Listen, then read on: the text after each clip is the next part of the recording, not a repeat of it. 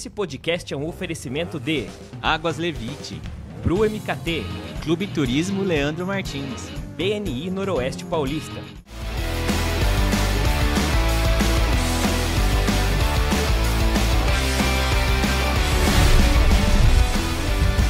Fala galera de Rio Preto e região, sejam todos bem-vindos a mais um episódio do Rio Preto Cast. Eu estou aqui hoje mais uma vez com esse rapaz aqui todo feliz nessa semana com esse empate do Corinthians. Sim, cada dia mais feliz.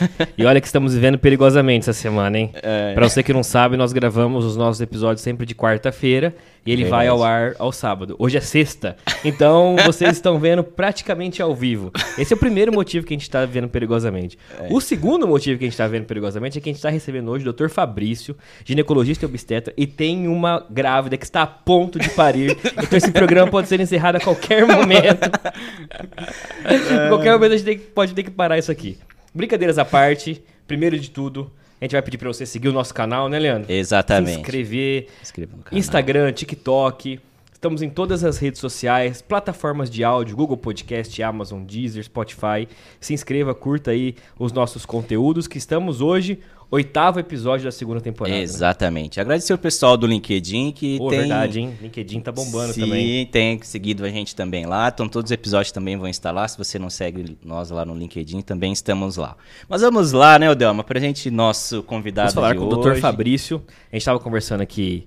O Dr. Fabrício chegou e falou assim: Acho que eu te conheço de algum lugar, hein?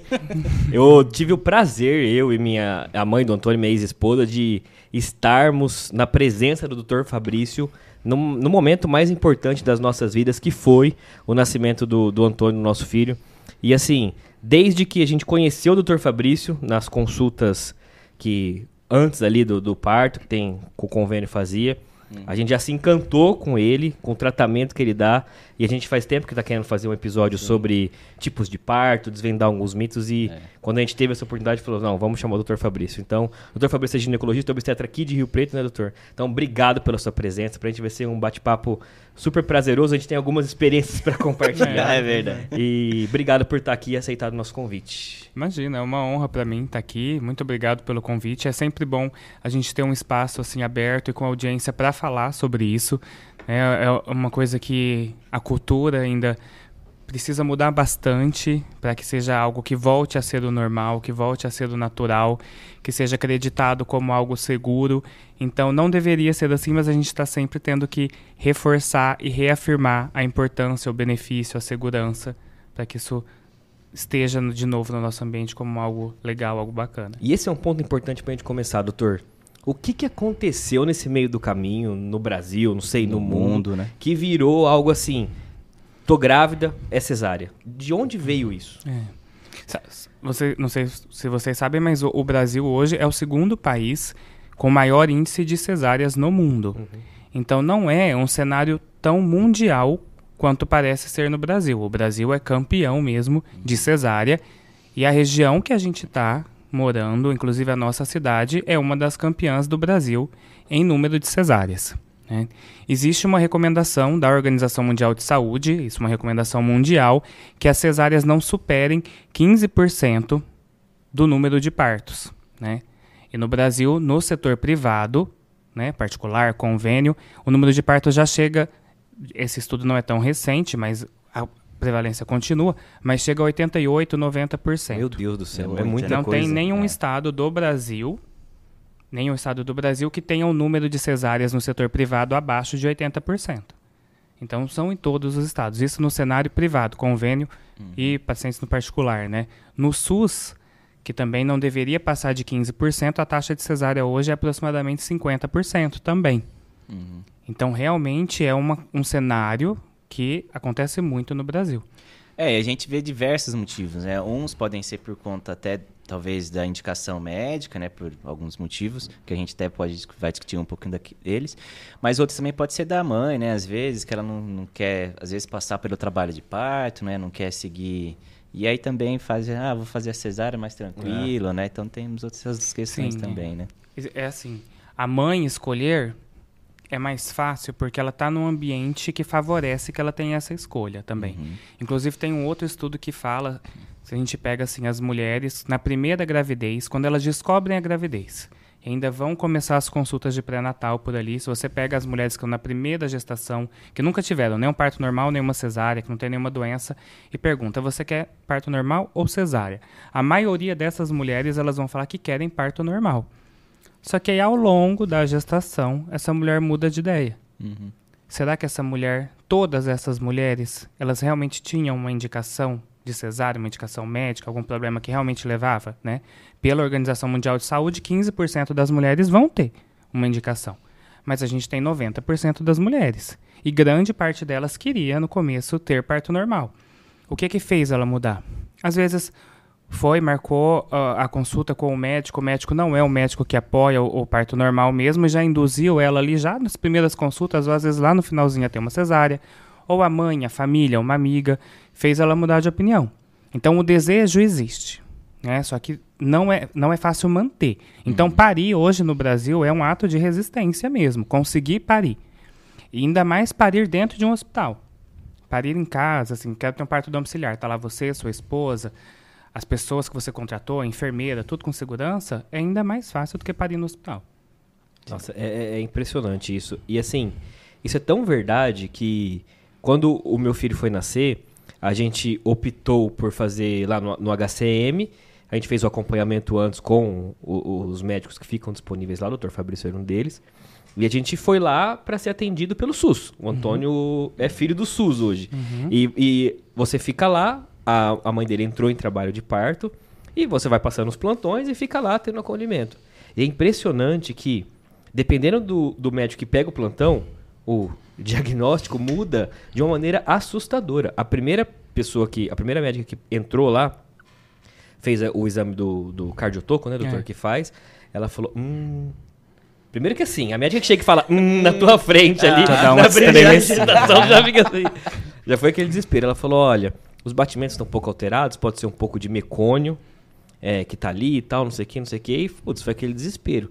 E aí começa a criar um, um, um uma situação, doutor, que até queria que você comentasse, que assim, essa hora é uma hora para os pais de muita insegurança e instabilidade também, uhum, né? Sim. Porque o que a gente sentiu naquele momento é que a profissional ela colocou meio que a vida do nosso filho em nossas mãos. Sim. Ela falou assim, ó, se você optar pela cesárea, em meia hora você está com o teu filho na tua mão. Uhum. Cara, isso é uma coisa que assim, se você não uhum. tem uma estrutura e uma rede de apoio para aguentar, é. você acaba indo para uma cesárea. Sim. Colocou vocês ali numa corda bamba e meio que colocou como uma situação ameaçadora continuar com o parto. Uhum. E quem não está preparado mesmo, pensando em segurança para o filho, a tendência é que vai escolher a cesárea mesmo, né?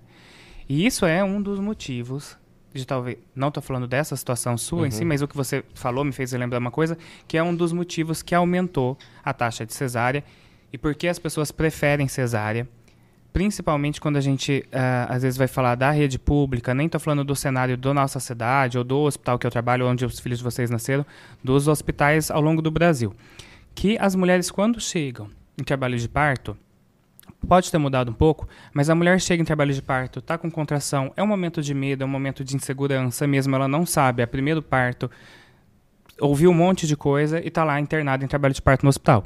Essa mulher chega lá, tem algum, hoje já mudou bastante, mas a, até pouco tempo e hoje em alguns hospitais ainda não é permitido acompanhante. Então imagina se a sua esposa estivesse lá em trabalho de parto sem vocês é. dois, com a insegurança dela, sozinha. E essa mulher que está ali em trabalho de parto, ela também antigamente não recebia assistência. Não ficava médico ali do lado, não ficava enfermeira do lado. Tem uma enfermeira que até trabalha comigo que ela me falou que no primeiro parto dela, ela internou no hospital, deixaram ela em trabalho de parto, e ela ficou 12 horas sem ninguém do lado. Nem, nem ouviram o batimento do coração do bebê. Então, essa má assistência amedronta muito, dá insegurança e facilita para essa mulher escolher a cesárea. Então, às vezes, ela ficou ali seis horas sem ninguém do lado, sem médico, sem enfermeira. Se ela fala que ela quer cesárea, em 20 minutos ela está dentro da sala de centro cirúrgico. Sim. Então, não existia essa é, assistência humanizada que a gente fala que tem hoje, ou esse cuidado com a mulher no trabalho de parto. Ela era jogada, deixava jogada dentro do hospital, sem acompanhante, fica mais insegura, sem ninguém para dar apoio, sem equipe médica, sem equipe de enfermagem, e ela não tinha quem recorrer. Então era um momento de medo e que a mulher leva isso como um trauma. Aí quando ia nascer, aparece a equipe. E aí vem um parto cheio de intervenções, coloca o soro com ocitocina, dá mais dor, faz episiotomia, a mulher sai machucada, empurra a barriga da mulher. Então, por muito tempo foi um evento traumático para as mulheres, esse parto normal hospitalar. Então, a mãe, se a mulher teve isso no parto dela, quando chegar a vez da filha dela, ela não vai querer isso. Ela vai juntar dinheiro ali a gestação inteira para ir lá e pagar uma cesárea para a filha dela. Então, essa é uma coisa que fez mudar a cultura. A má assistência ao parto normal por muitos anos fez essa cultura cesarista enxergar a cesárea como o mais seguro, o mais tecnológico, o mais tranquilo para a mãe e para o bebê. Doutor, e na academia, na faculdade, como que isso tem sido discutido hoje? É, existe, a gente sabe que existem médicos que são a favor de cesárea e que vão tentar cesárea de qualquer maneira. Mas também existem médicos como você que falam da importância do parto normal. Hoje existe um consenso dentro da, da, da própria medicina, graduação de né? medicina, né? Porque, assim, é claro que é uma decisão da mulher, da mãe, mas ali o médico tem um papel super importante nisso, sim, né? Sim. É, é assim, eu não me formei aqui. Uhum. Na faculdade que eu, eu me formei em Cuiabá. Uhum. E lá, eu até estranhei quando eu vim de lá para cá. Uhum. Porque lá, o hospital universitário em que eu me formei era totalmente de partos normais. Era um hospital que pegava uma região pobre. Cuiabá não é uma cidade que tem uma população igual aqui, né? Então, e ainda abrangia bairros pobres também, mas o hospital era todo voltado para o parto normal mesmo. Nem falo que era a melhor das assistências, mas o comum era ter parto normal. Então a gente sempre foi graduado lá acreditando na linha do parto normal.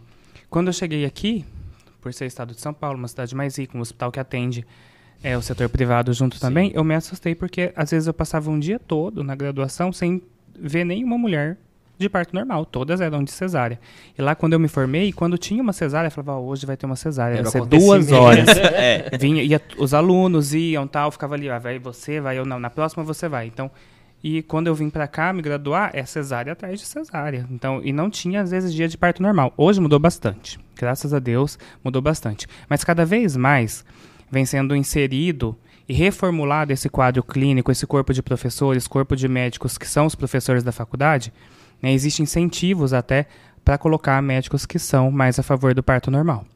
Porque os mais antigos vieram dessa cultura anterior de ainda estimular a cesárea. É? E hoje a gente vê também que os hospitais eles têm uma estrutura melhor. É igual eu vou ouvir falar do PPP, né? Que é Sim.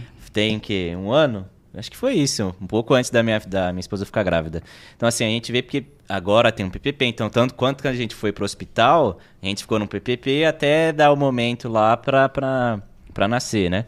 Então, assim, é uma, acho que os hospitais também têm mudado um pouco, né? Sim. Não sei se todos, mas os de Rio Preto aqui eu vi que alguns já têm seguido um pouco essa uhum. linha, né? É. Aqui em Rio Preto mudou bastante. O, o hospital que a gente está falando mesmo que do, do, da HCM hoje oferece uma estrutura muito boa. Né, tanto da parte de estrutura de equipe, não estou nem aqui fazendo propaganda, mas tanto da parte de estrutura de equipe, que é mais preparada, tem cursos, tem estímulo, como também da parte de hotelaria. Né? E isso também é uma mudança cultural, porque há, há tempos atrás o parto era com a mulher deitada, com o médico ali do lado, em campo, todo mundo em centro cirúrgico, a mulher ficava em jejum também no trabalho de parto, não podia movimentar, não podia gritar. Então, hoje é diferente. Você naquele quarto de PPP, para quem não sabe, o PPP é um quarto onde a mulher chega no hospital, se ela está em trabalho de parto, vai para esse quarto. E lá nesse quarto ela fica em trabalho de parto. O parto acontece ali, é um ambiente mais tranquilo que uma sala de centro cirúrgico, mais acolhedor, né, menos frio. E nasce o bebê, continua ali ainda por uma hora, duas horas para amamentar, a mãe se alimentar também. Então, o quarto de PPP, a mulher pode caminhar, Pode tomar banho quente, que vai ajudar bastante na dor, né, do trabalho de parto a diminuir a dor. A enfermeira fica com ela, então uma mulher ali presente estimulando ajuda. O acompanhante pode ficar, então o marido ajudando com massagem, ajudando com palavra de apoio, também dá mais segurança e incentivo para essa mulher continuar. Então a implementação de programas dentro dos hospitais para estimular o parto normal, dentre eles esses quartos de parto, melhoram bastante a experiência para a mulher. E as chances de dar certo. Ah, com certeza. Pra gente foi assim, incrível, incrível, incrível, né? A gente tinha contratado, contratou, né, na verdade, uma equipe. Então, desde eles foram em casa, a enfermeira foi Isso. em casa, então depois acompanhou a gente até o hospital. Aí no hospital a gente ficou no PPP. Então, por isso que eu falei que essa experiência que a gente teve foi realmente diferente de, do que a gente costuma muito ouvir, né? Isso. Sobre como. E essas experiências são as que tão, vão trazer depois essa questão cultural, a gente tem a esperança de que isso vai re melhorar, reformar a nossa cultura, esse cenário que a gente vive hoje. Por exemplo, se você tem uma filha e depois ela vai falar que é parto normal, a sua esposa já não vai tentar convencê-la do contrário, né? Se a sua filha viu a sua, a sua filha, a sua, você tem mais uma filha, ela vê o parto, né? A sua filha mais velha vai ver o parto da irmã, um vídeo, uma foto, ou mesmo se for um parto domiciliar, ela já vai ter aquilo como natural, que era o que acontecia antigamente. Uhum. Porque antigamente, antes da, do parto mudar para o ambiente hospitalar, o parto era o quê? Um evento fisiológico do corpo da mulher, ela engravidou, ela conseguiu gerar um bebê perfeito ali dentro, e no final desse processo ela vai parir também, não vai falhar só no final. Ou será que essas, o corpo não é perfeito e vai falhar no final? É claro que tem algumas que vão precisar de ajuda, mas é para esse ciclo ser perfeito, né? Fecundação, gestação e o parto. Sim. Isso é um processo fisiológico, familiar e domiciliar, era antigamente e depois mudou para um processo patológico. A gente vê a gestação ou o parto como algo perigoso, uma doença, e mudou para um ambiente hospitalar. Então isso trouxe um monte de intervenções junto. Agora a gente está tentando mudar essa cultura de novo, mesmo que colocando em ambiente hospitalar, que realmente diminuiu muito mortalidade, morbidade materna, problemas com o bebê, sem parto no ambiente hospitalar, mas tentar recolocar isso na cabeça das pessoas como algo fisiológico, natural e que tem mais chances de dar certo. Isso, e aí só deixando claro também que a cesárea é indicada para muitos casos, né? Uma gravidez de risco, por exemplo, né? Isso. É, e a gente não tá demonizando cesárea, crucificando isso. a cesárea. E isso até tem paciente que depois vai no, no, consultório comigo e pergunta, mas doutor, se eu precisar de uma cesárea, você vai fazer? É óbvio que eu vou fazer. A gente quer segurança para paciente, para o bebê, mas a gente estimula muito desde o começo, mas a cesárea é uma intervenção que a gente tem que ter ela como uma carta na manga e lançar a mão dessa cesárea, né, colocar ela ali quando realmente é preciso. Se for de opção, se essa mulher foi, às vezes é por desejo mesmo, igual você falou, a mulher quer cesárea, mas pelo menos que oriente ela, que não minta, que não desestimule, e se no final ela quiser cesárea, tudo bem, mas também não é na hora que a mãe quer, tem a hora para o bebê. Mas tem mulheres que vão precisar de cesárea, às vezes por ter alguma patologia, a gente tem indicações absolutas de cesárea, que são as que vão precisar por motivos assim que tem realmente que ser, e tem as relativas, que às vezes dá para ter um trabalho de parto com um acompanhamento melhor, né? Mas são poucas as indicações que são absolutas mesmo de cesárea. Só um, um parênteses, o Leandro falou que ele avisou a equipe, a equipe ele avisou, a família que ele não avisou, viu? Ah, que a criança tava é verdade, eu não avisei é, a família. Não. Só, só, veio foto no grupo depois, ó, oh, nasceu, viu? Beleza, deixa isso pra uma outra hora. Mas é, isso é o que a gente estimula mesmo. Por quê, né? Às vezes você teve sorte de ter seu parto que foi rapidinho, uhum. aconteceu na madrugada, Sim. nem ia ter essa importuna, assim, a família ali importunando, Nossa, ligação e tal.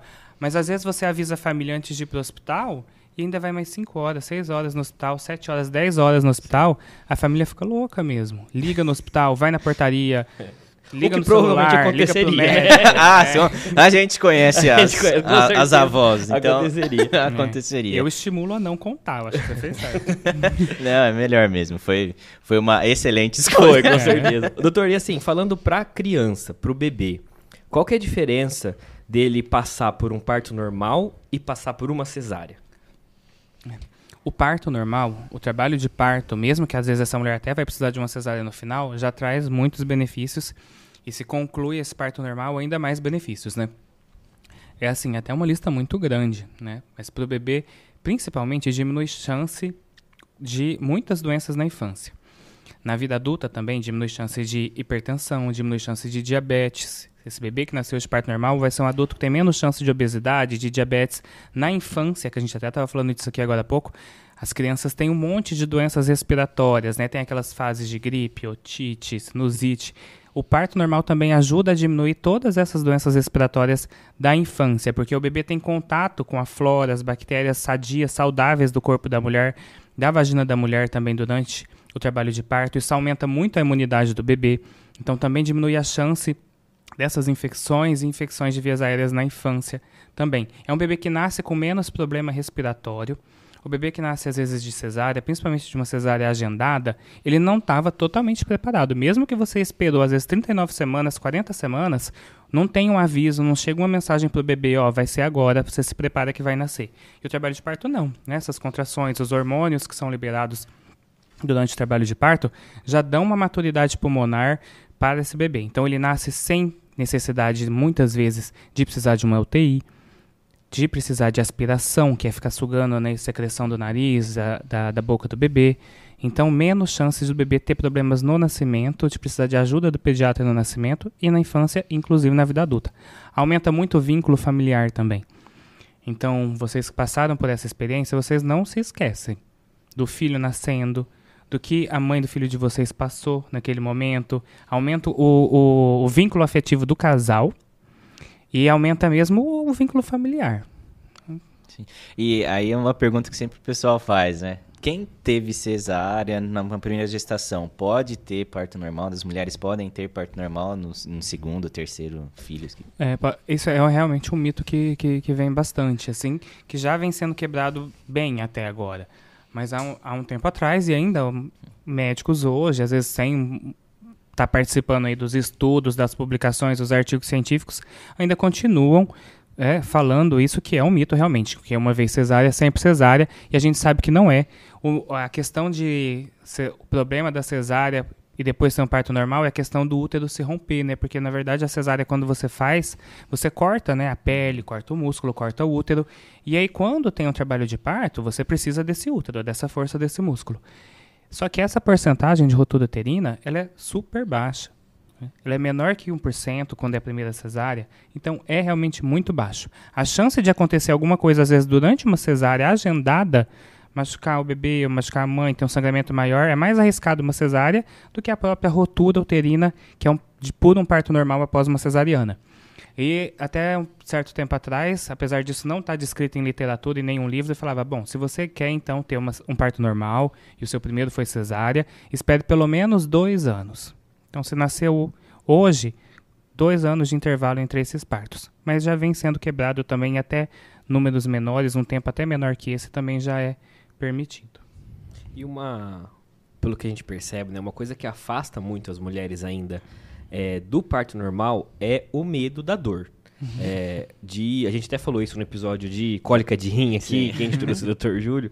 A gente tá falando sobre a intensidade da dor e como assim, até fazendo um paralelo, como hoje, como sociedade, a gente foge de todo tipo de dor, é. emocional, física e tudo mais. Então a mulher ela tem que falar assim, tá, ó, vou ter parto normal, mas eu vou ter que passar por essa dor. Uhum. A gente sabe que é uma dor. A gente sabe não, né? A gente é, imagina é, que é uma falar, dor. Esse... Eu tenho cólica de rim, então tá, tá ali. tá ali, né? Também só imagina. É, nem imagina, né? A gente entende que é uma dor super forte e tal. E para encorajar essa mulher, doutor, a ter que passar por momentos que às vezes tem trabalho de partos que vão durar muito, outros que vão ser mais rápidos, a enfrentar ou até lidar com essa dor da melhor maneira. É. Primeiro, é muita informação durante o pré-natal. Conversa, explicar, participar de curso, conversar com outras mulheres que já tiveram seus partos, para ver que é algo que passa, que acontece, uhum. que é muito importante que é subjetivo, inclusive, porque às vezes chegam mulheres para mim e falam, doutor, eu tenho muito medo da dor, porque eu sou muito sensível para dor. Tipo, se eu bato meu pé aqui, eu sinto muita dor. Se eu levo um beliscão, eu sinto muita dor. E é uma dor totalmente diferente da dor patológica que a gente conhece. Tem mulher que vai se surpreender, inclusive, e vai achar que a dor é menor do que aquela que ela esperava, e tem mulher que vai se surpreender porque imaginava menos e vai sentir mais. Não tem como saber antes de entrar em trabalho de parto. Eu estava até conversando isso com uma paciente minha hoje, que ela estava falando para a amiga dela que estava com medo e queria ter e estava programando a cesárea. E ela mesma sugeriu para a amiga dela, olha, espera chegar. É, se você vê que você não está dando conta, que não está legal a experiência para você, aí você muda. Mas às vezes você fica com tanto medo, quer agendar sua cesárea com tanto medo, e chega na hora, é um parto rápido, é um parto que você não sente tanto essa incômodo da dor. E a palavra dor a gente até tenta deixar um pouquinho de lado, apesar que a gente sabe que ela existe, Sim. mas a gente tenta trocar assim, essa palavra pela sensação, pelo incômodo, pela contração, porque senão fica dor, dor, dor. Sempre isso aumenta também o processo. Mas primeiro isso, informação, né? Segundo, o momento do parto em si. Essa mulher que está com acompanhante, pode ser o marido, pode ser a mãe, pode ser uma irmã, uma amiga, pode ser a doula que ela contratou, que é um outro personagem aí do cenário do parto que é importantíssimo diminui a chance dessa mulher até precisar de anestesia, falando em dor, diminui a chance dessa mulher ir para uma cesárea. Essa mulher se movimentar, não ficar limitada ali numa cama, numa cadeira ginecológica, mudar de posição, ter massagem, banho quente. Então ela tem que saber que ela tem todos esses recursos. Se alimentar durante o trabalho de parto também. A mulher que está em jejum vai sentir mais incômodo, tem mais sensibilidade à dor por estar em jejum. Então tem muitas coisas que essa nova abordagem, essa nova assistência do parto faz para melhorar essa questão dor. Isso falando de método não farmacológico, porque uhum. passados esses métodos, fez tudo isso, está tentando, mesmo assim, essa dor está sendo ainda um personagem muito principal ali, protagonizando muito, ainda tem o questão farmacológica e dá para ser feito, oferecido para essa mulher uma anestesia durante o trabalho de parto, que é a analgesia, que é um dos pilares que para esse hospital, inclusive, ser chamado de humanizado, tem que ter acesso à analgesia e tem que ter anestesista disponível para essa mulher. Bacana. E doutor, a gente fala, tem falado falou bastante aí do trabalho de parto, né? Como é, e como que é para a mulher a questão depois do pós-parto, né? Então ela saiu do hospital, ou teve mesmo em casa. Então ali a gente tem o puerpério, né? Que aí muitas das mulheres falam que é uma fase bem tenebrosa, assim, né? É, como que é, assim, para o médico, até para, é, como é que eu posso dizer? Para acalmar a paciente, né, nessa fase que ela está passando. É, o puer, muitas, a gente, é muito importante mesmo isso, porque a mulher às vezes passa a gestação inteira com medo do parto independente do parto, se é normal, se é cesárea, se vai ter anestesia ou não, ela só pensa nesse momento, o parto, o parto, o parto, o parto, e esquece dessa preparação para o puerpério, que é um momento muito mais longo. O puerpério que o médico chama, 42, 45 dias, para a mulher, esse pós-parto, esse momento aí dura um pouco mais de tempo. Além das questões físicas, as mudanças físicas que o corpo dela vai ter que retornar ao que era antes, ela perde peso, né? A mama tá super cheia por conta da amamentação também. Agora, a questão psicológica eu acho que é mais importante, né? O, o desconhecimento daquilo para ela que é totalmente novo. Tem a amamentação, tem os hormônios que estão aqui em cima, de repente cai lá embaixo, dá aquela questão da depressão pós-parto, do blues puerperal, então tem que ter apoio. É importante que essa mulher tenha uma rede de apoio né, familiar, amigos ali junto, porque é um momento de muita instabilidade e fragilidade da mulher mesmo. E se ela não tem apoio, é muito difícil de passar, porque nem toda mulher vai ter uma amamentação perfeita, vai ter dificuldade, vai ter dor.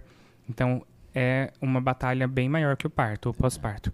O médico fica meio tolhido, assim, fica meio limitado do que ele pode fazer. Sim. Primeiro que o médico, às vezes, igual eu, sou homem, a mulher às vezes precisa de um apoio feminino, uma palavra feminina, mas a gente tenta não sumir da paciente, porque a gente sabe que muitas pacientes, inclusive, precisam de apoio até medicamentoso nesse período de pós-parto. Então a gente tenta dar esses retornos precoces, conversar com a paciente, se colocar à disposição. Mas quem ajuda mesmo nesse momento de puerpério, assim, tem que ter família e tem que ter rede de apoio do lado. Uhum. E tem diferença do baby blues para depressão pós-parto? Tem, tem. Assim, existe um momento é, que é o, o blues puerperal ali, que é algo que meio que até a gente espera que aconteça, uhum. que é por uhum. conta dessa queda hormonal, geralmente está mais associado nesses primeiros dias, né, do pós-parto, segundo, quarto dia, vem mesmo. A mulher fica mais chorosa, fica mais sensível, não consegue dormir, né, não consegue se alimentar direito, a dedicação exclusiva para o bebê. Então a gente chama isso aí do, do blues puerperal. A depressão pós-parto é algo que já vem, que limita mesmo a vida, a qualidade dessa mulher, a qualidade de vida dessa mulher né, para de se alimentar, perde muito peso, perde o contato com os familiares. É um quadro depressivo mesmo e que se estende por mais tempo. Ah, sim. E a gente é, ouve muitos mitos, né, voltando um pouquinho até da gestação, é, de algumas coisas, ah, não deixa de comer isso, então não, não faça isso. É, tem algum que, por exemplo, né, é, ah, não come, o que, que, que era mesmo? Ah, ah tem, muito, ah, né? ela, muito, pra comer é. tâmara, é, faz isso, isso come tâmara, é. eu esqueci o nome da Mas tem um monte de alimentos que são proibidos. Eu não gosto muito dessas proibições, não. As uhum. minhas pacientes, elas são informadas, mas até que elas têm, assim, uma, uma liberdade boa. Porque tudo que é alimento, a maioria, né? Não dá pra gente generalizar, mas tudo que é alimento, que você consome como alimento, que é quantidades comuns, é liberado.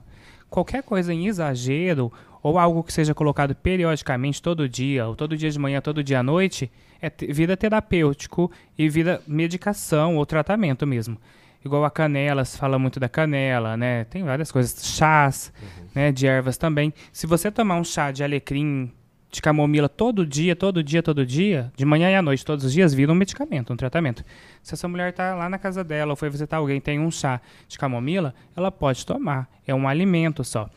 Ela não vai tomar uma garrafada de chá de canela todo dia. Agora, se ela for ali num café e tomar um cappuccino que tem canela em cima, não tem problema nenhum. Um Sim. bolo de banana que vai canela, também não tem problema nenhum. Então, o que, que é zero mesmo? Zero é álcool, não tem quantidade segura para álcool, não tem quantidade segura para drogas, para tabagismo, mas os alimentos em quantidades moderadas e o normal não tem restrição. tem, e tem várias né, é... crenças e muitas coisas em relação a isso. E doutor, aí algumas mulheres decidem fazer o parto normal e mesmo com essa decisão elas acabam passando por situações constrangedoras, traumáticas e tudo mais, que é o caso de violência obstétrica, né? Teve vários casos que se tornaram famosos, de influenciadores que vieram a público falar sobre isso e que infelizmente ainda em 2022 acontece, acontece, acontece muito, né, doutor? Como que a mulher pode se proteger disso? O que, que a mulher pode fazer é, para não ter que passar por essa situação? E o que, que é essa violência obstétrica? É, igual você fala, ainda hoje existe, né? Eu falo, estou dando esses exemplos, falo, antigamente acontecia isso, mas é porque hoje eu tenho que agradecer de estar num cenário bom, num hospital bom, que a assistência mudou. Mas em outros hospitais, em outras cidades, ainda se vive nesse método antigo, nessa má assistência permeado de violência obstétrica. A violência obstétrica não necessariamente é só do médico obstetra, mas também, mas desse atendimento obstétrico da mulher no hospital. Pode ser da enfermeira, pode ser da mulher da copa, da mulher da limpeza, da secretária que fala uma palavra atravessada, mas principalmente do médico. E sim, tem vários exemplos, né, que é além de violência verbal, violência psicológica, ameaças, a violência física mesmo tanto de intervenções como colocar um soro sem necessidade, como a episiotomia, que é algo que já é proscrito, que é aquele corte na vulva ali na saída da, da vagina da mulher para que esse bebê nasça mais rápido. É a Cristeller, que é aquela manobra que também é proscrita, que é proibida, que é empurrar a barriga da mulher para esse bebê nascer mais rápido. O médico violento, sarcástico, que fica falando baboseira para a mulher na hora do parto, né? Então, ah, não pode gritar é, piores ainda, assim, né? Mais baixas. Tipo, ah, na hora de fazer foi bom, agora não aguento. Então a gente ou pensa que isso é mito ou que não existe, mas ainda existe. Né? Veja esses casos de influenciadoras que estão recentes aí, de pessoas que têm dinheiro, que estão em hospitais bons, é. que pagam caríssimos para esses médicos e ainda passam por isso. Você não imagina num hospital onde essa mulher é pobre, é preta, não tem dinheiro, não contratou o médico, o médico está lá de saco cheio, porque ele não faz aquilo ali porque ele gosta, ele está fazendo porque ele quer ganhar o dinheiro do plantão, ele quer que esse parto acabe rápido. Então é algo que existe diariamente em todos os nascimentos, em uma grande parte dos nascimentos no país ainda. A gente tem sorte de estar tá em um cenário que já mudou bastante, mas é algo que ainda acontece muito. E para se proteger, tem mulheres que vão ter a possibilidade de às vezes procurar alguém que ela já conhece, contratar uma equipe, né? Mas é mais é informação, porque não tem como. Algumas mulheres vão ser vítimas desse sistema e vão parar na mão desses hospitais ou de, na mão de alguns médicos que ela não sabe como vai atendê-las. Mas é se proteger, se informando durante a gestação. Uma doula, uma coisa que ajuda bastante que é alguém que vai estar ali junto, um acompanhante junto também protege, bem informado também protege. Tem um plano de parto, que é um documento que a mulher preenche antes de chegar no hospital, falando: olha, eu quero que meu parto seja assim, eu não quero, em hipótese nenhuma, que seja cortada, minha vagina não quero que empurrem a minha barriga para ajudar o bebê a nascer. Na hora que entrou no hospital em trabalho de parto, entrega isso, diminui as chances, mas não isenta de acontecer algo. E aí, para essa mulher que passou por isso, a maneira dela se proteger numa próxima e de proteger as iguais a ela é denunciando. Que aí vai proteger, essa pessoa vai ser descartada ali da sociedade, do, de corpo clínico de hospital, e vai proteger né, de outras mulheres passarem pela mesma coisa que ela passou. Sim, e até falando da questão da doula, no caso que eu citei no começo do episódio, se não fosse a doula, provavelmente a gente teria ido para uma cesárea. Ela, ela, a gente ligou para ela, ela foi lá e acalmou e deu toda essa, esse, essa orientação nessa assistência, né? E aí a importância, né, doutor, de ter a doula que hoje ela já existia antes, né, mas hoje ela se tornou um papel presente, muito né? presente de a, até por ser mulher estar tá junto com a mãe, de vital importância para esse momento do parto, é. né? A, principalmente até para quem vai parir no plantão, porque troca, né? Sim. Você chega lá, é um médico que você não conhece, a enfermeira que você não conhece, eles são os detentores do conhecimento, você não, sua esposa não. Aí passa seis horas, muda, é outro médico, outra enfermeira, que vem com outros conhecimentos, outras culturas. E a doula, apesar de não ter a formação médica, a formação técnica, ela é trabalha com isso e conhece muito disso, então ela vai poder dar um parecer para vocês para ponderar melhor essas decisões, né? Então ajuda muito mesmo e é muito recomendado que quem possa ter essa assistência, esse investimento, pode investir porque é algo que vale a pena. Me- Melhora muito a experiência da, da mulher, da família, do bebê na hora do parto. Ah, bacana, bacana. E, e até o, senhor, o Delmo até questionou também, o senhor comentou da, da, de se a, da pessoa se preparar, né? Então vamos falar um pouquinho do pé, né? Antes do parto. Então, o pré-natal, qual que é a importância dele, né? A gente ouve falar muito dos, que, a, que a paciente precisa ter um acompanhamento médico. É, e a gente sabe que no SUS acho que é de dois meses, três meses, dependendo aí a cidade, né, e tudo mais. Mas para a mulher, quanto é importante o pré-natal? Para a mulher e para o bebê, claro. O pré-natal, a gente fala muito do pré-natal técnico mesmo, né? Assim, participar da consulta, chegar na consulta, o médico, a enfermeira, medir a pressão, ouvir o batimento do bebê, ver como que essa mulher tá, pede os exames, checa os exames. Isso, pensando na, no sucesso do parto, como parto normal, fazer um pré-natal de qualidade ajuda. Por quê? Essa gestação, que às vezes seria uma gestação de alto risco, que lá no final precisaria de ser uma cesárea pelo alto risco, às vezes não chega nesse ponto, porque essa mulher vai ser tratada desde o início, né? Essa mulher que teria uma pressão alta muito descontrolada na- lá na frente, às vezes se ela está fazendo o pré-natal regular, consegue tratar e não vai chegar nesse grau de descontrole, vai poder ter o parto lá na frente. Se essa mulher tem uma diabetes gestacional diagnosticada e tratada, ela vai poder ter o parto normal dela também. E às vezes, se não foi descoberta, se ela faltou no pré-natal, se o médico faltou no pré-natal, ela vai ter uma diabetes totalmente descontrolada, um bebê gigante e não vai poder ter seu parto. Então, fazer do pré-natal protege você de ter uma intercorrência na gravidez e de ter um parto prematuro, de ter uma cesárea agendada por indicação médica. Mas o pré-natal, a gente tem que colocar que não é só isso, não é só a parte técnica. Pede exame, vê resultado de exame. Pede exame, vê resultado de exame, mede a pressão, ouve o batimento, tchau. O pré-natal é o momento de informar essa mulher para que ela tenha segurança também para o parto. É uma preparação para o parto. Então tem que ter conversa. O problema é que no sistema às vezes não consegue, né? Porque o médico do posto, ele chega lá de manhã, ele tem 20 pacientes para ele atender ali de manhã. E vai ter tempo de conversar, fazer um plano de parto com essa mulher, falar sobre como é o parto, como que é a anestesia de parto? Não vai ter. O médico que está lá no convênio, ele ganha por consulta super pouco também, e ele tem que fazer o consultório girar para conseguir realmente valer a pena ele ter aberto aquele consultório. Então ele não vai ter tempo disso. Mas tem que ser implementadas estratégias para que essa mulher, durante o pré-natal, tenha acesso a isso. Informação também. Ah, vai lá, faz uma palestra, igual nos postos de saúde se fazem, encontros com as gestantes.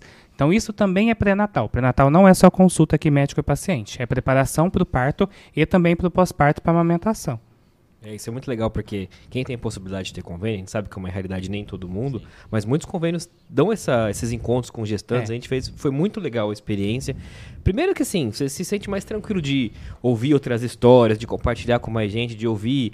aí Você ouve um médico, um nutricionista, para dar orientação mesmo, que é importante, né? Isso. Isso faz toda a diferença nesse momento de, de tensão, né? E tem incentivo agora até, até das empresas mesmo, né? Isso. Parece que o, o pai que participa, pega atestado que participou desses cursos, leva para a empresa, ele até consegue depois ganhar como um, um brinde, um bônus, por ter sido um pai presente no pré-natal, ganhar uma extensão da licença paternidade. Então aumenta os dias de licença paternidade dele se é um pai que participa, participa desses cursos também de preparação.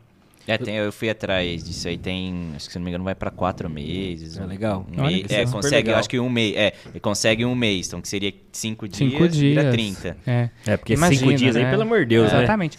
Mas aí, se, imagina pra, se você acha que é pouco cinco dias, imagina pra sua mulher quando vê você indo embora no sexto dia. Pois Dá é. um desespero. É. Ainda mais pra quem só tem o marido, ou às vezes tem a mãe, mas o marido tem que ser o apoio da mulher. Com cinco dias o pai vai embora, deixa a mãe e o filho em casa. É, o puerpério é muito frágil, realmente.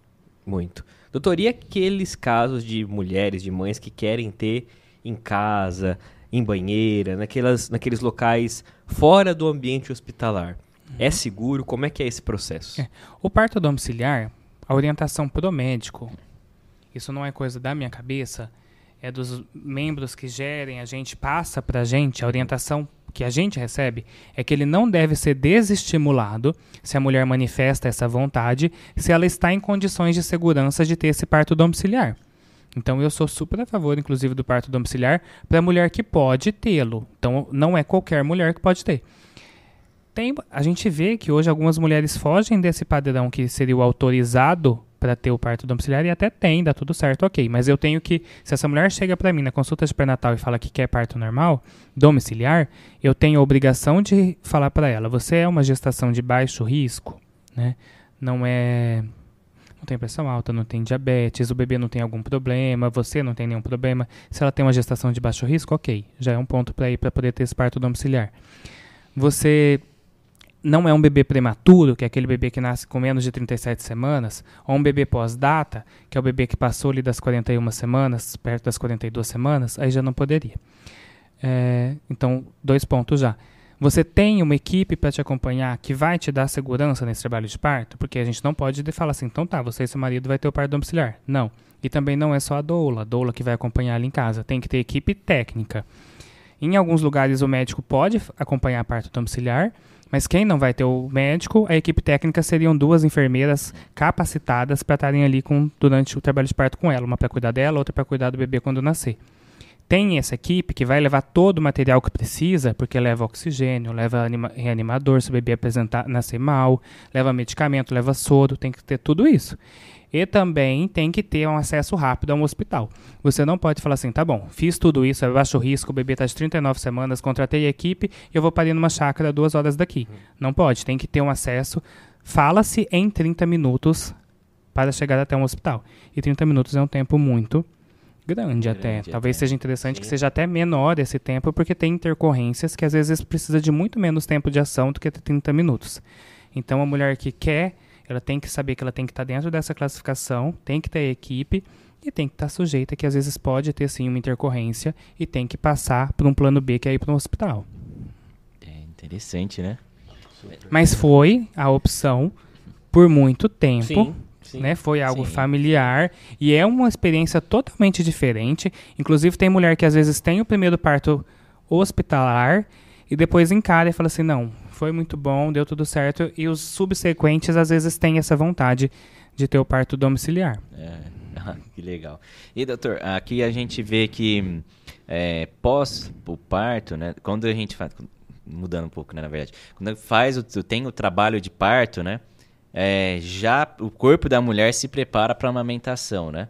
Agora no mês de agosto, né? Inclusive o nosso programa vai no último sábado de agosto, né?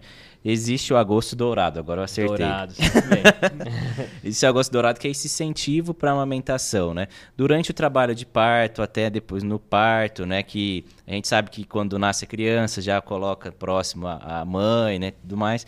É, é super importante esse incentivo também, né? Claro, porque a gente sabe que tem mulheres que não querem de jeito nenhum amamentar, né? Mas para aquelas que têm esse desejo, acho que super importante, né? Esse, esse, essa conscientização de que no começo é difícil, né? É. O Agosto Dourado é um mês de incentivo, de colocar o assunto em pauta, realmente. E eu, como obstetra, e as pessoas que trabalham com o parto, a nossa parcela fica ali em estimular realmente o parto e o trabalho de parto. Ou esse primeiro momento pós-parto, que ajuda muito no sucesso da amamentação. Então, um parto normal, realmente, né, todos os hormônios que são liberados, a ocitocina que é liberada ali durante o trabalho de parto, ajuda muito para que esse leite da mãe desça mais rápido. Diferente se ela faz uma cesárea, duas semanas antes, às vezes, da, de quando ela iria entrar em trabalho de parto, a mama dela não vai estar tá preparada ainda, porque ia demorar para a mama dela estar tá preparada para descer esse leite. Então, o trabalho de parto faz sim que esse, com que esse leite desça mais rápido. A, a parte psicológica do trabalho de parto também. Né? Esse bebê que nasce, sai do, do, corpo da mãe e a gente já coloca direto no contato pele a pele, que a gente fala que é ali no peito da mãe, mesmo que ainda não para mamar, esse contato, a mãe segurar o bebê, cheirar o bebê, beijar o bebê, sentir ele ali, também tem estímulos aqui em cima, na cabeça da mãe, que vão levar a liberar hormônios que vão fazer descer mais rápido o leite precisou passar por uma cesárea, está no meio do trabalho de parto, aconteceu alguma coisa, precisou passar por uma cesárea. Foi em vão? Não foi em vão. Para a mãe também tem benefício, além dela ter uma recuperação melhor até da cesárea, ela tem esse benefício de mesmo precisando da cesárea, o trabalho de parto vai fazer esse leite também descer mais rápido. E mesmo para a mãe que fez uma cesárea por algum motivo, ou por desejo, ou porque precisou, porque teve algum problema com a pressão, alguma coisa precisou ir para a cesárea, estimular esse contato do bebê, não separar o bebê da mãe e colocar ele ali para mamar mesmo, a enfermeira ajudar, a doula ajudar, o acompanhante ajudar essa mãe a amamentar na primeira hora, mesmo que não saia nada, o bebê ficar ali só do lado da mama também ajuda muito nesse sucesso. E aí também, depois do teste de trabalho de, do obstetra da enfermeira, aí vem o trabalho da pediatra. Uhum. Né? Aquela pediatra que você sai do hospital, ela já te dá a fórmula, já te dá a receita de fórmula. Não é uma incentivadora do aleitamento. É. é difícil hoje a gente achar a pediatra que incentiva e que briga com você para o aleitamento acontecer. Porque, principalmente nessa primeira semana, desistir de amamentar é muito fácil. Porque é difícil demais amamentar. É, para a maioria das mulheres. É uma coisa que é nova para ela, ela nunca passou por isso. O bebê também está aprendendo, ele não nasce sabendo.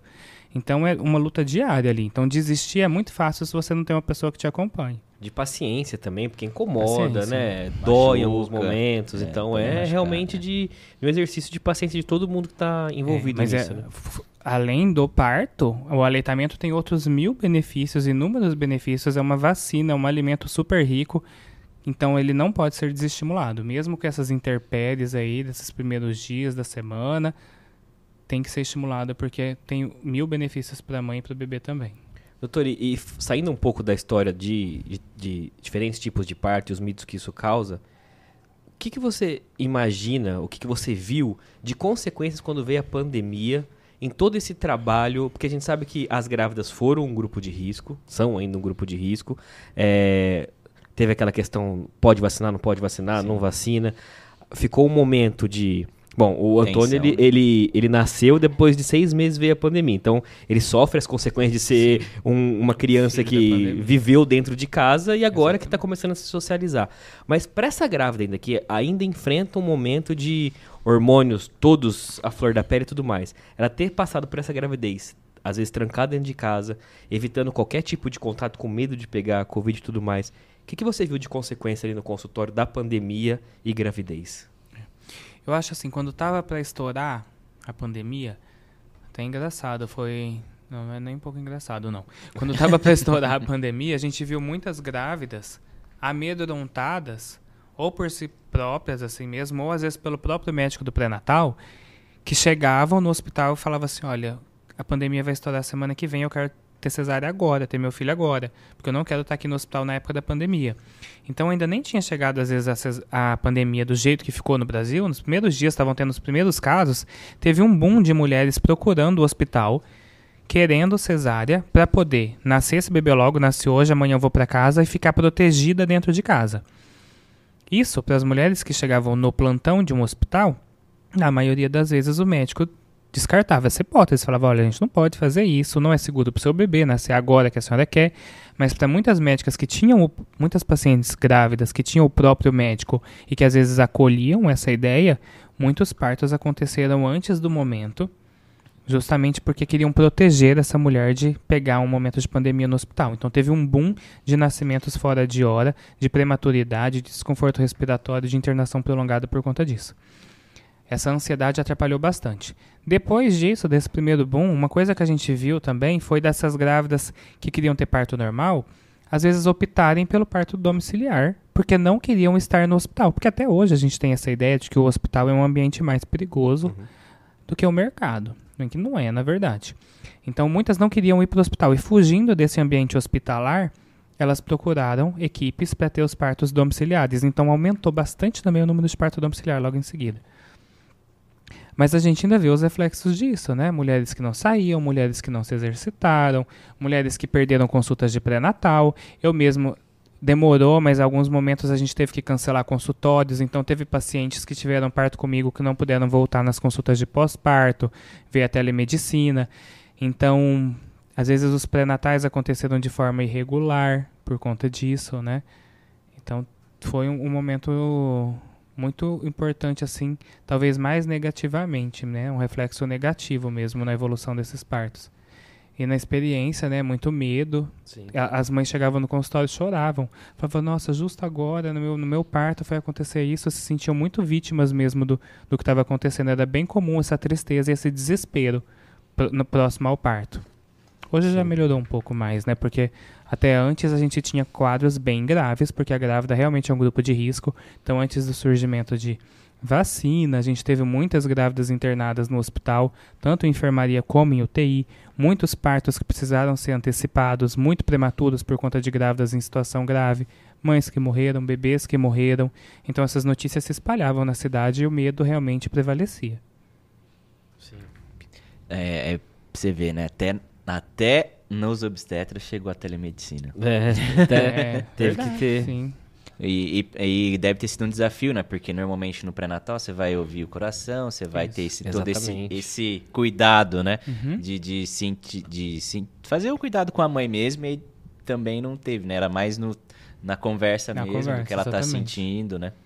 E acalmar de outras maneiras. né? E Levar de acalmar outras de maneiras. outras maneiras. E, doutor, assim, mudando um pouco de assunto, é... como que foi, assim, eu tô segurando meu choro o episódio inteiro, falar a verdade, vai abrir meu coração pra vocês, porque, assim, é um momento muito emocionante o parto, assim. É verdade. Como que foi pra você escolher essa profissão, não só a medicina, mas ver crianças nascerem diariamente, semanalmente, e sentir essa emoção de famílias, assim, sendo criadas? Ó, isso que você está falando, essa emoção, ela tem que vir à tona mesmo.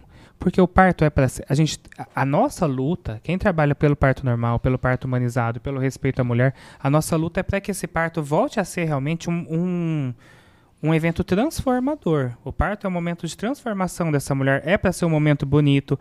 Então, para o médico, ele não pode ser assim, ó, apenas mais um parto igual é uma cirurgia de um ortopedista, uma cirurgia cardíaca, você tem que pensar, olha, é o momento mais importante dessa família, para esse bebê, para essa mãe, ela esperou esse tempo todo para isso. Então o médico tem que ter esse olhar sensível que para mãe, para família é um momento importantíssimo. Então tem que ser um momento de sensibilidade, onde o amor está ali presente mesmo, um momento transformador. Então a gente tem que ter essa visão. Se o obstetra não trabalha com essa parte do sentimento também, ele escolheu a especialidade errada. Porque quem escolheu obstetrícia é porque gosta disso. Então, durante a faculdade, a gente tinha mil especialidades. Mas essa paixão mesmo pela obstetrícia vem porque é um momento. A gente né, não está acostumado com perda, com morte, a gente está acostumado com o nascimento. E a gente se emociona mesmo. Então, a gente convive com momentos felizes, na grande maioria das vezes. E é para se emocionar. E até hoje eu me emociono mesmo nos partos. Tem partes que a gente se emociona mais, tem partes que a gente fica mais aliviado, dependendo da gravidade, mas a gente se emociona. Porque, e é para acontecer isso. Se não acontecesse, eu seria um coração de pedra. Porque nasce um bebê, um bebê chora, vai pro colo da mãe, aquela família tá ali gozando de, de felicidade, né? Chora, ri, abraça, os pais se beijam, a mãe chora, a avó tá desesperada, fica feliz. Então é, é para ser um momento feliz. Então não tem como não se apaixonar. Então, na faculdade já veio essa paixão mesmo por isso. E a gente tem que batalhar para que esse momento seja cada vez menos frio, menos médico, menos patológico e volte a ser realmente amor, família, transformação para aquela mulher, para aquela família e uma experiência positiva para aquele bebê. Tá, com certeza. Eu quero contar uma experiência aqui, não é, não é das mais legais, mas acho que é importante para compartilhar. É, a gente, antes da gente ter minha filha, gente- minha esposa teve um aborto, né? E foi super importante o obstetra que atendeu a gente, né, o Dr. Paulo. Como foi importante o obstetra o- naquele momento pra gente, né? Então é uma coisa que eu queria até deixar aqui para todo mundo também. Se você passar por uma situação dessa, procure seu médico, seu obstetra. Acho que ele é uma pessoa super importante para te ouvir todo o seu sentimento, tudo aquilo que você passou ali, né? É, é isso mesmo. Imagina, é um momento de fragilidade, né? Às vezes é uma gestação super inicial que termina em um abortamento, mas vocês vivem um luto de uma gestação. Criou-se uma expectativa na cabeça de vocês, criou-se um filho, já vem um monte de coisas, né? E aí vem essa perda gestacional, e às vezes você chega lá no médico ou no plantão ou no consultório, e ele trata com frieza, fala, ó, tá aqui, foi um abortamento, você vai tomar aqui esse anticoncepcional, esse remédio, vai precisar fazer a coletagem, pá, pá, pá, e trata como um, algo mecânico, assim, para ele, né? Que às vezes esses anos de vivência dele fez ele ficar assim. E não, a gente tem que enxergar aquela história daquela paciente, aquela perda, aquela família, aquela vez, é a primeira vez, então tem que ter esse olhar realmente. Doutor, e onde buscar informações de qualidade, sim? As mulheres que estão pensando em engravidar, os que já estão grávidas, que querem viver e ter essa experiência, onde buscar informações de qualidade, seja livro, filme, alguma coisa assim, que traga informação mesmo, não É. mitos e qualquer outro tipo Nossa, de tem umas coisa. séries das Netflix bem legais. Exato, é Tem verdade. mesmo. Mas é, hoje as mídias ajudam bastante, né? Para qualquer coisa a gente consegue ter mais informação. Então a gente consegue entender um pouquinho de tudo muito mais fácil. Livros, né? Até pouco tempo atrás eram livros mesmo, né? Se quisesse. Mas aí a grávida ia fazer o quê? Ir lá na biblioteca pegar um livro de obstetrícia para saber se ela pode ter um parto com o bebê sentado ou não. Hoje é muito mais fácil. Você ter essa convivência primeiro com pessoas, conversar com pessoas que entendem do assunto, buscar segundas opiniões, Uhum. né? Então você foi no seu médico, ele te falou alguma coisa, falou assim, não, você não pode parir, ter parto normal porque a sua bacia é estreita, marca uma consulta com outra pessoa, vai se informar. Igual a gente faz isso em qualquer outra profissão. Sim. Foi no engenheiro, ele não quis construir a casa do meu jeito, vou marcar com outro. E, e no médico é a mesma coisa, é uma relação cliente. Então, primeiro é não se prender nessas informações que te passam. Vá atrás de outras opiniões também. Isso, médico, conversa com a enfermeira, conversa com a amiga que teve parto normal, conversa com uma doula. E, e a mídia ajuda bastante, né? Então você vai assistir documentários realmente na Netflix, tem um monte, começando pelo Renascimento do Parto, É, que são três volumes emocion emocionantíssimos, que assim, eu já assisti um monte de vezes e eu choro ainda quando assisto. Já coloquei até meu noivo para assistir, ele já que é obrigado a assistir. Eu acho que quem pensa realmente em ter parto, engravidou, tem que assistir. Tem. Colocar o esposo para assistir também, o acompanhante para assistir. E, assim, não vou, vou puxar a sardinha pro meu lado, mas eu acho que hoje o Instagram ajuda a gente a procurar qualquer coisa, né? Você É vai procurar um restaurante antes, vai jantar no restaurante antes, você vai lá e entra no Instagram. Sim. Você vai casar, a mulher que vai casar só segue Instagram.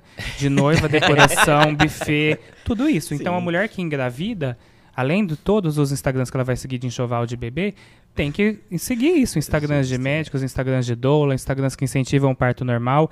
Mesmo que seja uma mídia que não é técnica, né, não é um médico falando, uma pessoa que é detentora do conhecimento, são pessoas que têm essa propriedade para falar. Então acho que hoje a rede social ajuda bastante. Uhum, que legal. E, e, assim, a gente falou, né, do... Quais são os mitos mais comuns que a gente vê quando se fala de parto normal, né? A gente tem aquele que é do cordão, né? Acho que tem um Hum. nome, né? Cordão enrolado, tem o, da, Circular, circular é, tem o do bebê sentado.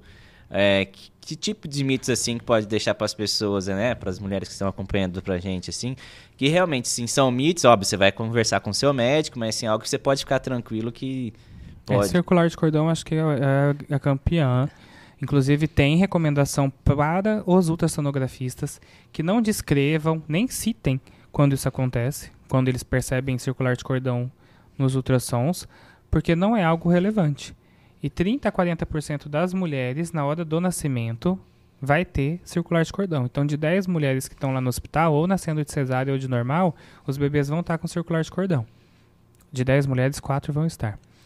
E então é uma coisa que a gente vê que não impede parto normal e não é nem para ter relevância. Se o médico do ultrassom escreveu aquilo lá, o que o médico do o obstetra deveria falar é para a mulher ficar tranquila que isso não impede nada. E o bebê está dentro de um espaço super pequeno, que é o útero, bem apertadinho, e tem um cordão umbilical lá do lado dele que tem um metro, um metro e meio, dois metros, todo enrolado. Então, o cordão vai estar enrolado em alguma parte. E para o bebê, tanto faz se é no pescoço, na perna, na coxa ou no braço, porque ele não respira pelo pescoço. Então, ele não está enforcado lá se tem uma circular de cordão. Então, esse é um outro mito. Não impede o bebê de descer circular de cordão. Bebê sentado não é uma indicação absoluta, que é o bebê pélvico de cesárea. Tem, é uma variação do normal, inclusive. Podem ter bebês que nascem de parto normal, com equipes que oferecem esse acompanhamento com segurança. Tem manobras que são feitas durante o pré-natal, movimentos, exercícios que ajudam esse bebê a mudar, inclusive. Bacia, avaliação de bacia durante consulta, bacia pelve né, da mulher. Isso não é impeditivo para parto normal também. Não existe isso. A mulher está lá no meio da gestação, começo da gestação, final da gravidez. O médico examina, faz um toque e fala: sua bacia é estreita, sua bacia é pequena, porque a bacia é totalmente dinâmica. Inclusive, durante o trabalho de parto, ela muda muito. Essa é uma das causas da mulher ter esses desconfortos ou a dor durante o trabalho de parto, porque a bacia muda no trabalho de parto. Gorda, magra, não tem esse impedimento. Comorbidades como pressão alta, diabetes, trombofilia, doenças da tireoide, nada disso é impeditivo para parto normal. Você está com bom acompanhamento ou e controladas, mulheres jovens ou velhas, não tem, né? É, é, assim, é, todos esses são mitos. É claro que existem as indicações, né? O bebê que está atravessado, que é o bebê que está córmico, que a gente fala que contração não vai conseguir fazer ele descer, ele não vai passar, né? Placentas prévias, que é uma placenta que cobre o colo do útero e aí não deixa o bebê nascer. Tem indicações que são reais mesmo, mas tem muitos mitos e essa mulher que recebe essa informação, o que ela tem que fazer é que ela tem que buscar uma outra opinião realmente para ver se é verdade ou não esse mito. Que show de bola. Sensacional. Bom, chegamos a uma hora de programa, nem parece, mas Olha, passou chegamos, rápido. passou super rápido. Doutor, queria que você deixasse aí para os nossos telespectadores e para os nossos ouvintes seu Instagram, ah, o contato da sua clínica, né, onde é, para as pessoas, né, que quiserem entrar em contato, quiserem Ah, ter legal. informação de qualidade também, né? Legal. É, hoje eu trabalho, assim, o, o tempo médico é um pouco precioso, assim, né? Principalmente pra gente que trabalha com parto, que passa a noite e tudo. Mas eu já tive até mais tempo, então eu conseguia batalhar mais, assim, nessa tecla na rede social. Mas hoje o meu Instagram é uma ferramenta que eu uso bastante até para informar essas pacientes, para dar quebrar um pouco desses mitos, falar o que realmente é ou não, tirar dúvidas. Então eu gosto muito dessa ferramenta que hoje alguns médicos colocam no Instagram, né? A gente às vezes é um pouco até criticado de trabalhar assim na mídia, de se expor tanto, mas assim, não é só como forma de angariar pacientes, recrutar pacientes, mas é justamente para colocar informação mesmo. O meu Instagram é, Fabri é super fácil, é fabrício.obstetra. E lá tem realmente bastante informação, assim, conversa sobre isso.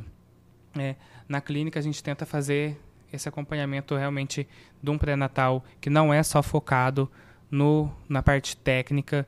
A gente oferece essa parte de cursos mesmo de preparação para o parto, curso de amamentação ainda com a mulher grávida, de cuidados com o bebê, cuidados com o recém-nascido. Esse atendimento multidisciplinar, né? Então a gente tem atendimento com a nutricionista para ter uma gestação mais saudável, menos chances de ter alguma gestação de risco e precisar às vezes de uma cesárea já com indicação no pré-natal. A enfermeira, a atuação da enfermeira, da obstetriz durante o pré-natal, então ela também faz consultas de pré-natal na clínica, também está junto no parto. É um outro braço meu na hora do parto, que são essas equipes que acompanham né, ainda no domiciliar.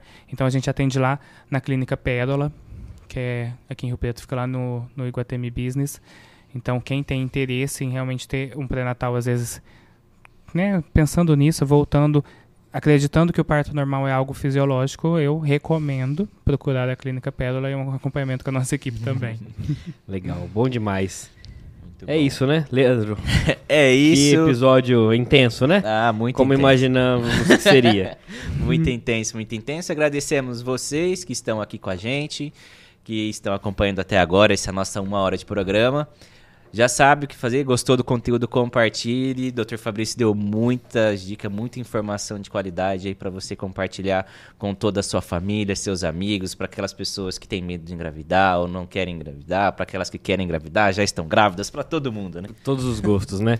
Doutor, muito obrigado pela presença. A gente fica muito honrado mesmo de trazer esse tipo de conteúdo, que era uma vontade nossa, e com um profissional que tem esse, essa sensibilidade para falar para as pessoas. Que bom, eu estou muito feliz de estar aqui. É um assunto que eu não canso de falar mesmo, não, a gente não pode cansar de brigar. E assim, é difícil até para mim estar aqui falando disso, porque esse não é um lugar de fala só meu, é um, um palanque que tem que ser das mulheres. Eu acredito que elas têm que batalhar, porque é um momento delas. Assim, nós somos os filhos dessas mulheres que passaram por violências obstétricas, que tiveram essas áreas sem indicação. Então, eu assim, peço licença para elas para estar aqui falando desse assunto, mas que é um, um assunto de empoderamento e protagonismo feminino mesmo. Mas me coloco à disposição aqui para vocês, se precisarem novamente desse assunto. Excelente. É isso, pessoal. Não se esqueça de se inscrever no nosso canal, acompanhar nas redes sociais. Agora, ao falar ao vivo para vocês, são 7h20. Esse programa vai ao ar em um pouquinho mais de 12 horas. Então, você fica aí com todos os nossos episódios nos nossos, nossos canais, no YouTube, no Spotify, no Deezer e tudo mais. Nos vemos semana que vem com mais um episódio super especial. Um episódio, olha, vamos mudar da água pro vinho, vamos falar de. Vou dar spoiler? Será que eu dou spoiler ou não? Hum, Acho que eu vou dar, acho que eu vou dar. Vamos falar sobre cuidados masculinos. Vamos Ah. falar com um representante de uma barbearia que eu adoro, que é a San James. Você vai adorar o episódio da semana que vem. Então, nos vemos lá. Até mais. Tchau, gente. Valeu. Tchau, tchau.